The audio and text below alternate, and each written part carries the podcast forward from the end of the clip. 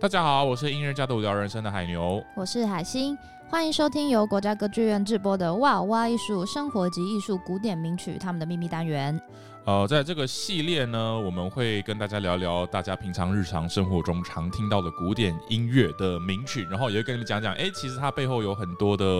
惊人的秘密藏在背后。那我们前面几集呢？前面两集讲了婚丧喜庆啊，就是人生大喜又大悲里面你会听到的音乐啊，就是婚礼跟丧礼。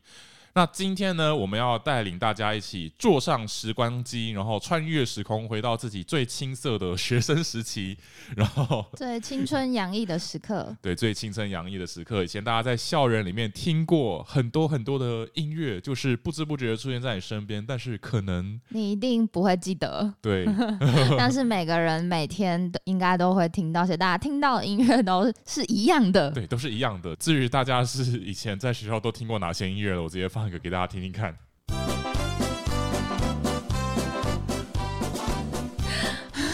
好好，我觉得这个可能有点太怂了，所以我播一个比较比较原始的版本给大家听听看。啊，好听多了。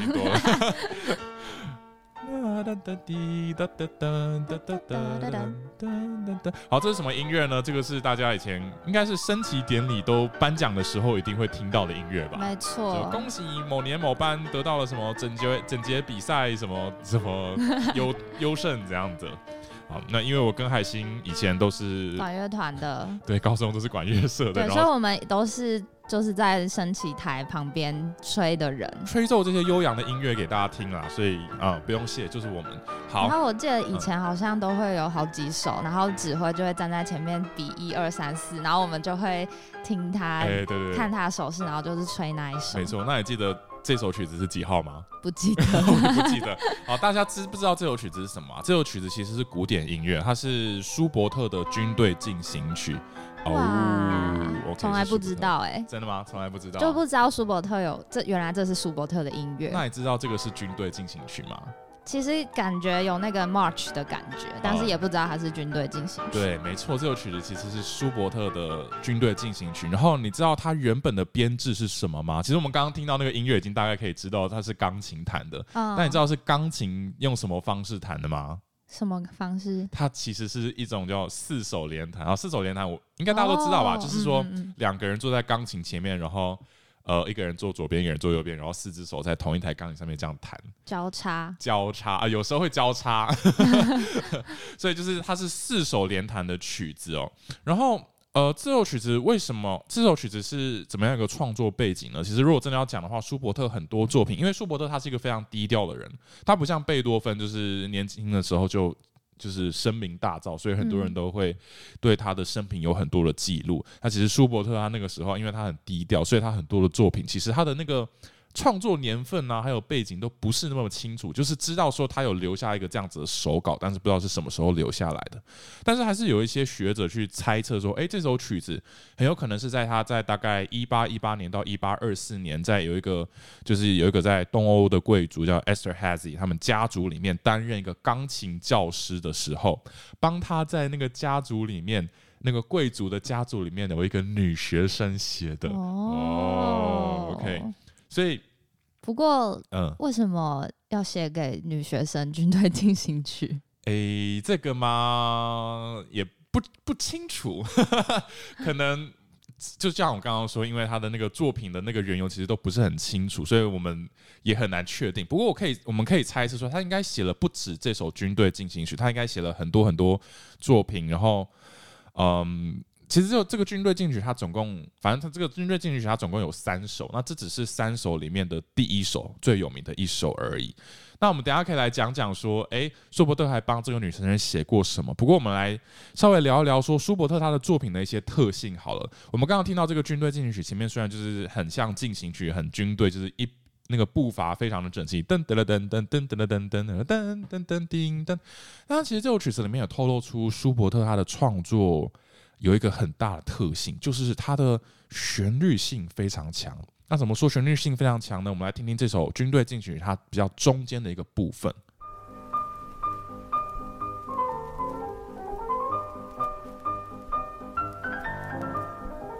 哎，OK，这个同样也是同一首曲子哦，只是它的中间的部分。那这个海星以前听过吗？好像都没有吹到这里来。对，没有没有听到这个部分，对不对？嗯、就是平常就是前面颁奖完就结束了，但它其实中间是有一段非常旋律性很强的部分。然后我听这个旋律哦。噔噔噔噔啦哩啦啦啦啦哩噔噔噔噔噔，这个旋律其实写得非常美，而且它就是转调转的就恰到好处，就是从主和弦转到属调上啊，是大调转到小调啊，然后就是非常的好听，非常悦耳。也许就是因为这样子，这个军队进行曲才会这么有名，直到现在还是一天到晚在颁奖典礼里面一定要用。我好奇问海星一个问题，你觉得一个男生？写一首四手联弹的曲子给一个女生，她心里在打什么如意算盘？很明显呐、啊，就是想要跟她有一些亲密的接触吧。亲密接触啊，就是也许就是因为是她女学生嘛，平常教她弹钢琴，然后教教啊，我们来弹一个四手联弹曲吧，然后就并肩并的坐在一起，然后就弹着弹着啊，然后弹弹弹啊啊啊，手就不小心碰到一起了，哇，这就害羞了，对，嗯，汤哦，嗯，汤哦。好，那舒伯特，我们为什么说为什么？因虽然我们不知道这首曲子创作的确切年份，但是还是猜说是在那个年代，然后写给这个学生写的。呃，有一个原因，我觉得可能是因为舒伯特他就是在更之后的时期，他就真的很明确的写了一首非常非常有名的旷世巨作的四首联弹曲给这个。女学生，然后这首曲子是他的 F 小调的幻想曲，那作品编号是他的 D 九四零，我播放给大家听听看。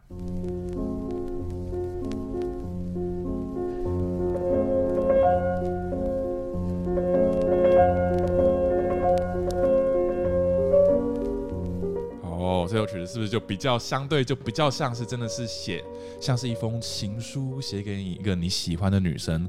虽然这个里面的音乐有点忧郁，但是就是非常符合、嗯、舒伯特，对，非常非常符合舒伯特他那种个性，就是有点害羞，然后又内心又有澎湃的热情，这样子一个感觉。好，那大家这就是那个军队进行曲一个状态。我我真的不知道为什么他会写一个军队进行曲，那当然就是一个小品嘛，就是送给他的。朋友这样子，对。那通常我们听到军队进行曲，通常就是如果我们说，因为通常是在颁奖典礼上，所以通常都是改编给军乐队啊，或者一些管弦乐团演奏的曲子，比较不是是钢琴演奏形式的。那我们说到刚刚讲到颁奖典礼，就不得不再讲到有另外一个场合，我们也很常听到很多很多的古典音乐，那就是毕业典礼哦。那毕业典礼会听到什么音乐呢？我放给大家听。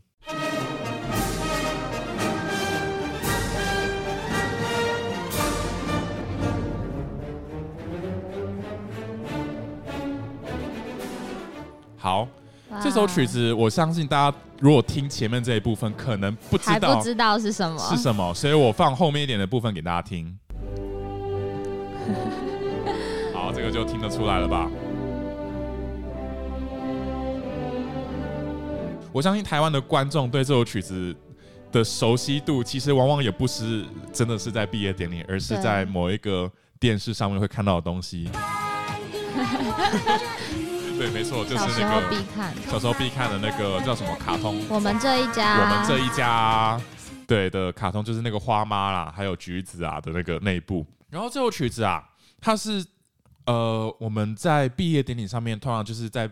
在颁发这个毕业证书的时候的这个环节，通常一定会放的音乐，然后你就可以戴着那个帽子，然后跟校长敬礼，然后把你的毕业证书接过来，对，很有画面吧？那这首曲子为什么会成为毕业典礼上面必放的音乐？哦，其实它是有一个很很长的历史脉络的，我来跟大家讲一讲。这首曲子叫什么呢？这首曲子是一个英国作曲家叫做艾尔加的作品，它的名字叫做《威风凛凛进行曲》。那威风凛凛听起来就有点中二的这个说法，其实它是来自这个英文的标题叫《Pomp and Circumstance》，然后它是来自就是莎士比亚的一个一个戏剧叫做《奥泰罗》里面的某一段的的台词啊，然后这个《Pomp and Circumstance》翻成中文，呃，很难翻，但是。最直白的意思就是有点像威风凛凛啊这样子的一个感觉。那他总共创作了六首威风凛凛进行曲。那我们听到最熟悉、最有名的就是他的第一号。那这首曲子呢，啊，他自从写出来之后，就马上就是非常非常的红。他在一九零一年的时候，首先在利物浦首演，然后首演完之后，就是观众非常非常的热，只是大暴动，说哦这个旋律实在太好听，就中间那个哒滴哒哒哒哒的旋律。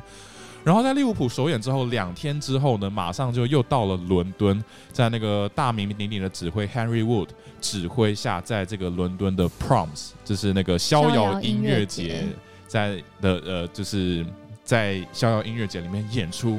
然后也是演出完之后，观众马上就陷入一个疯狂的状态，就觉得哦，这旋律真是太好听了啊！然后就让这首曲子马上就变得非常非常有名。然后非常非常有名之后呢，过不久啊，这个。呃，那时候的英国国王爱德华七世想要登基的时候，然后就问艾尔加说：“哎，你可不可以就是把这首曲子改成是我登基典里面的那个叫什么颂歌？” 对，所以艾尔加后来就在上面添了把这个中间这一段好听的旋律添了个歌词，然后叫把就是有一个标题叫做《Land of Hope and Glory》。然后自此以后呢，这首曲子就不只是这个登基上面唱的歌，还有成为了他们整个英国的爱国歌曲。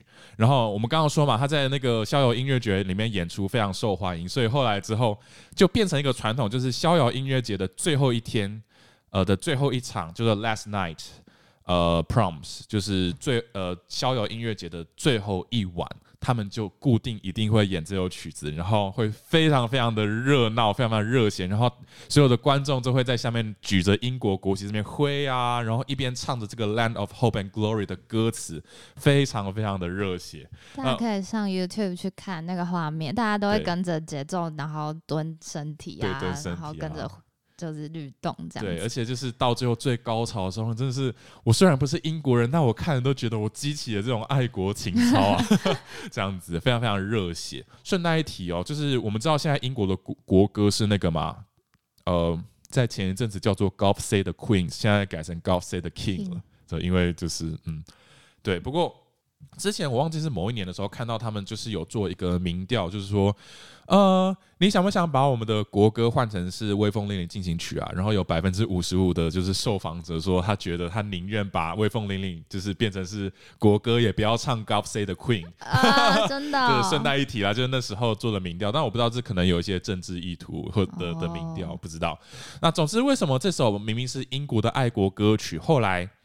呃，变成是我们在毕业典礼里面一定会播放的音乐呢？这其实是也是在一九零五年的时候，那时候耶鲁大学啊，他那时候邀请艾尔加来他们的那时候耶鲁大学的毕业典礼，然后因为他们要授予耶那个艾尔加一个荣誉博士的学位，嗯，然后因为艾尔加来了嘛，所以就在这个颁奖典礼的时候，他们就放了这首艾尔加的最经典的曲子。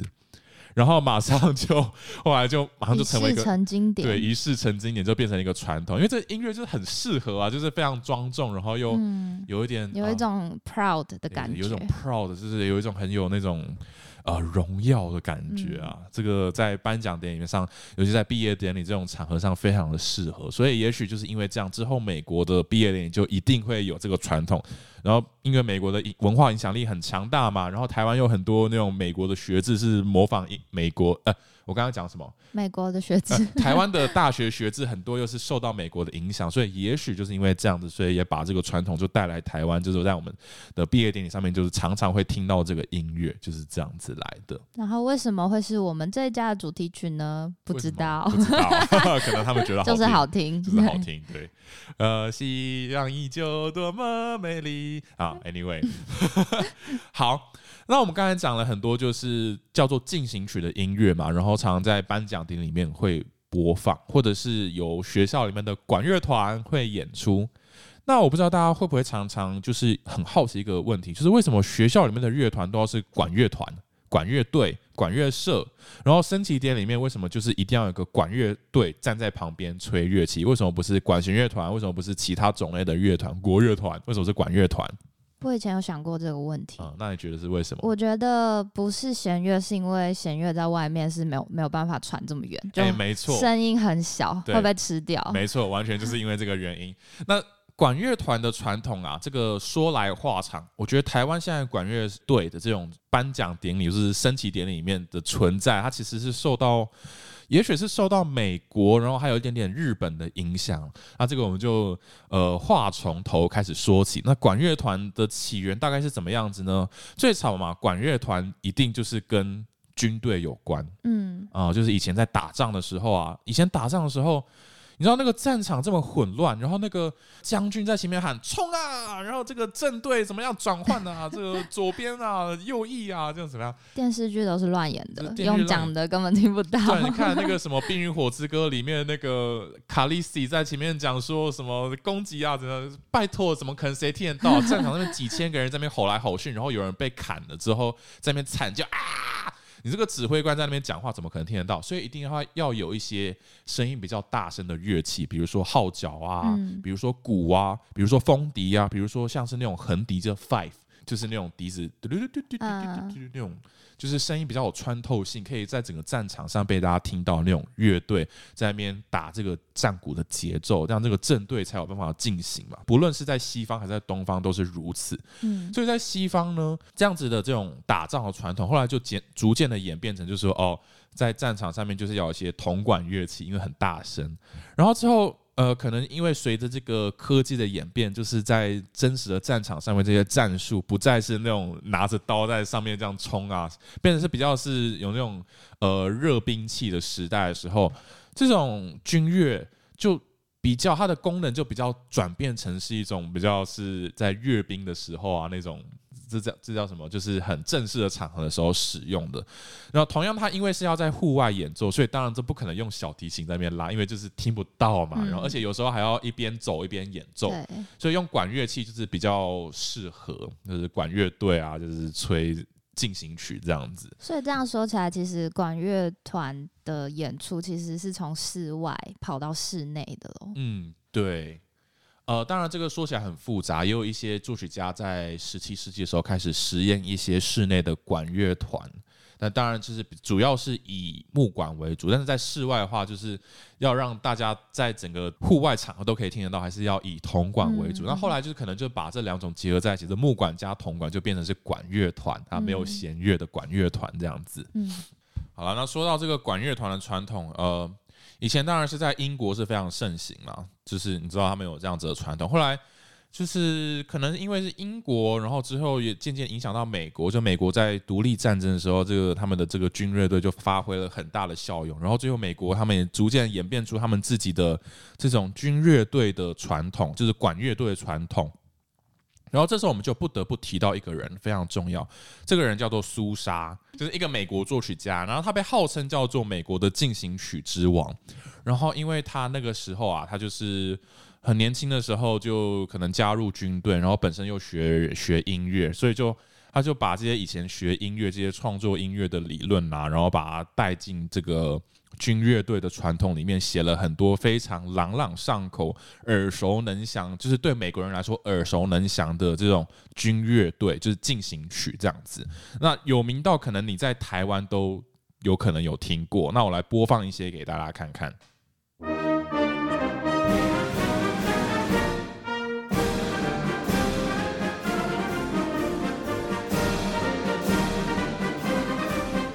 哇，这个音乐是不是一听就有非常美浓厚的美国味？很像运动会的音乐，对，很很像运动会音乐。那这一段开场，这首曲子的开场，呃，大家可能还是比较不是那么熟悉，我直接放后面比较有名的那一段旋律给大家听听看好了。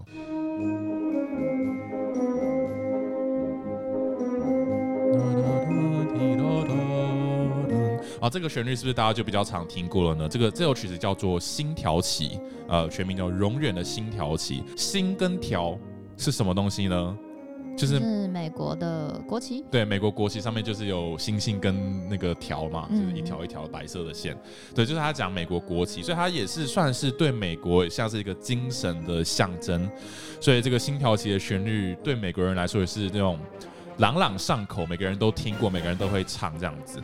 那在台湾呢、啊，我觉得应该是常常在那种运动会的场合会出现，对不对？嗯，对。运动会常常有班级进场啊，对，还有什么什么精神总锦标，精神总锦标颁奖的时候，有时候会有这种嘛。那这个为什么会就是美国的爱国军乐曲为什么以后跑到台湾的运动会呢？这个要来说说。就是美国他们培养出了这种军乐传统之后，这种军乐传统不只是在军中非常的流行，它后来也延伸到了学校里面。嗯，学校也是一个需要 discipline 的地方吗？对对对，而且还有一个事情就是美国他们，你知道他们的学生球队活动非常盛行吗？哦，对，就是美式足球啊，然后美那个美国学生的棒球啊。然后那种场地非常大，然后有时候在中场休息的时候，不是就是要有一些乐团进来表演一些，对，就那什么行进乐队的表演嘛。嗯，所以也许就是这样子把这种军乐传统带到了球场里面，然后就是学生的文化，然后就是后来美国这些文化可能也影响想到日本。你看那个日本的甲子园演出里面，呃的比赛，棒球比赛里面一定也是会有管乐团嘛。然后台湾又受到就是日本。影响很大。以前我在看那个赛德克巴莱的时候，他们在升旗点里面也是这种日本的那种管乐团的演出。可能那个时候日本的这些影这些呃从美国来的文化就已经间接的带来台湾，然后台湾之后又受到美国很多的影响，所以所以我们现在在运动会里面就是常常会也是会有这些音乐可以听得到。前阵子那个很有名的日本的局高校来台湾，也是风靡全台湾的学管乐团学生。对啊，已经我觉得已经不只是管乐圈了，就是连圈外人都觉得赞不绝口，说哇，这个日本的管乐圈好，呃，这个管乐的这个文化真的好厉害。不过就是日本他们在社团这些活动方面的资源是比我们台湾多很多啦，就是所以台湾很多这种管乐团的老师就是也很希望说可以像日本这样，但是就是心有余而力不足，就是没有资源、没有经费，然后然后可能家长也不是很很支持，所以在台湾就是我们也很希望说有一天也可以像日本，就是有这么多精彩的这种乐团活动呀。好，那我们刚刚听完了很多这种。叫做进行曲，就是比较热闹的颁奖典礼里面会听到的。那接下来有一些音乐，它其实不是进行曲，它是比较深层的、比较呃感性一点的。那比如说我们在放学的时候啊，很多学校的放学的时候都会播放一个钟声，我放给大家听。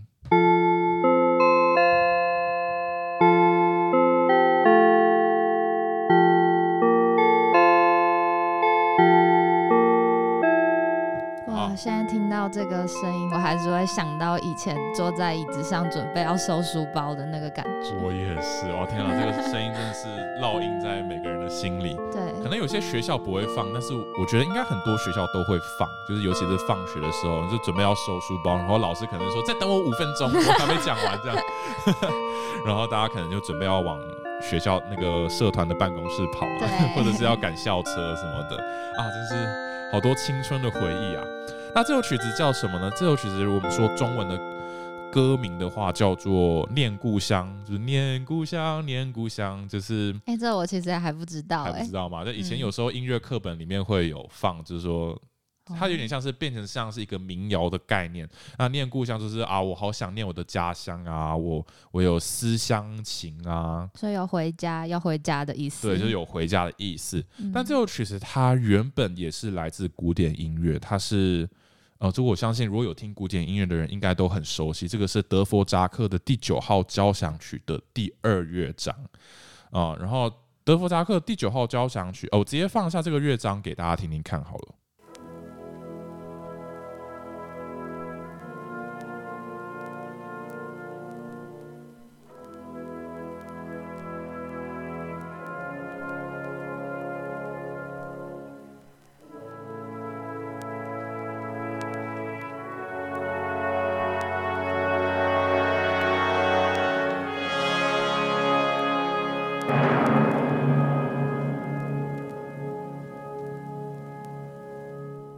就是这个乐章的一开头，一开始就有一个非常非常奇妙的这种和声转变，非常的特别。然后在经过这一个很长的隆重的开场之后，我们等下才会听到那个熟悉的旋律出现啊！大家等等看。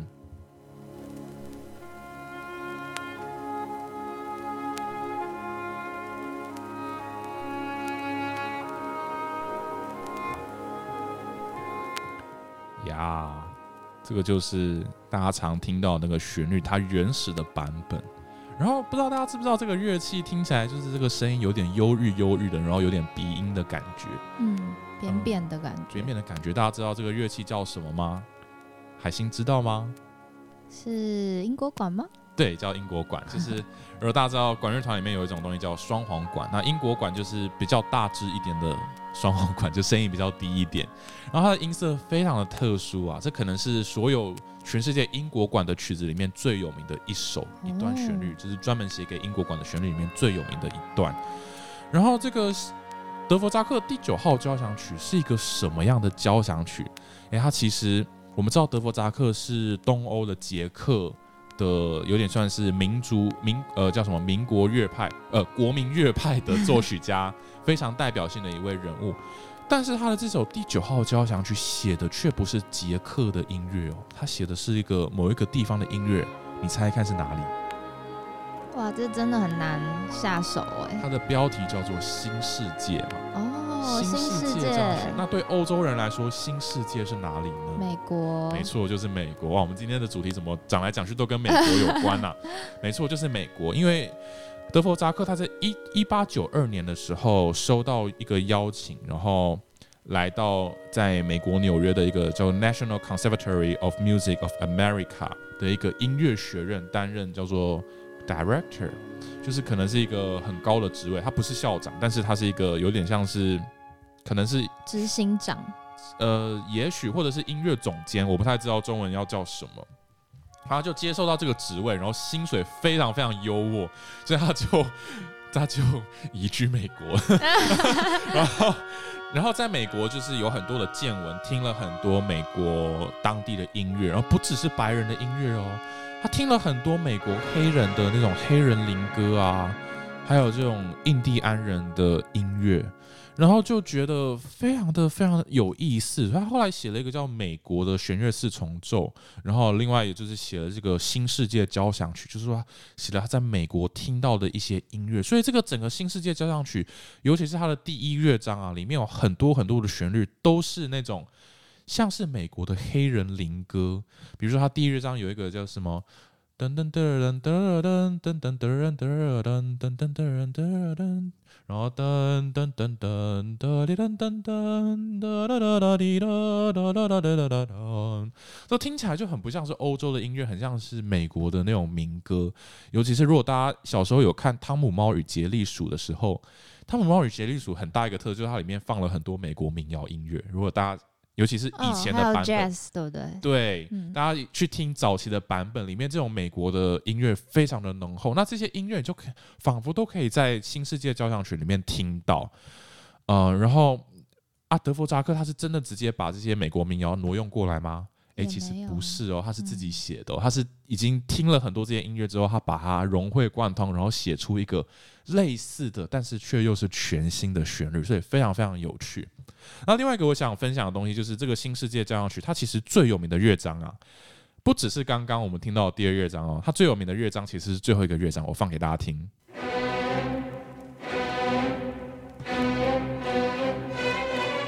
哦，非常的热血沸腾大家应该很常在广告里面有会听到。没错，然后最有名的部分是等一下接下来主旋律。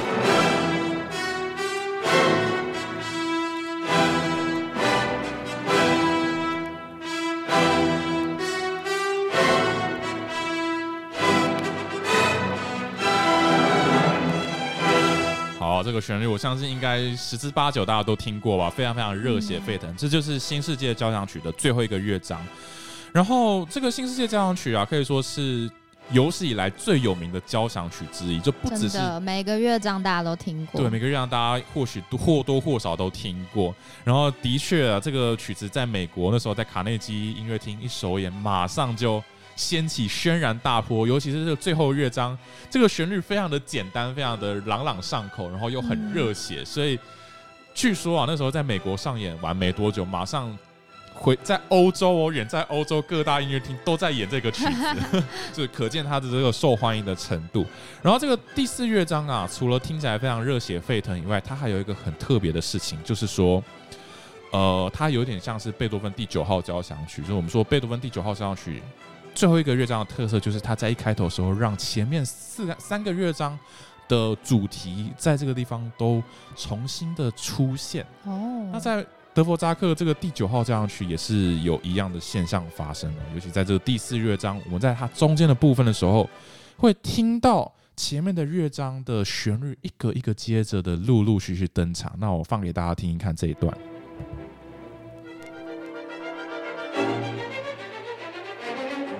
好，然后这就是中间的部分，等下我们就听到旋熟悉的旋律出现喽。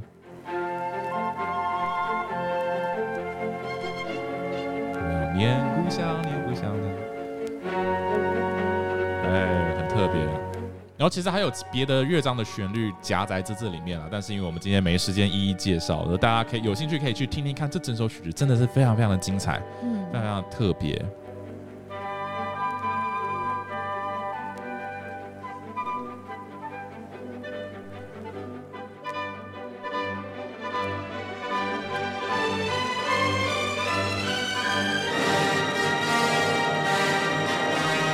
好了，那这就大概就是我们在校园里面会听到的一些常见的古典音乐啦。其实都很精彩耶，就是这些都是大家听过一次就不会忘记的旋律。没错，但其实他们背后都有很多可能一般人不见得会知道，但是其实也是很有趣的故事在里面。那我其实很推荐大家都去把这些音乐找来听听。嗯嗯呀。Yeah. 那这大概就是今天的想要跟大家分享的事情，这样子。那感谢大家的收听。如果想要 follow 我们的每一集，欢迎去追踪台中国家歌剧院的 WOW 挖艺术 Podcast。那我们下次见，拜拜。拜拜。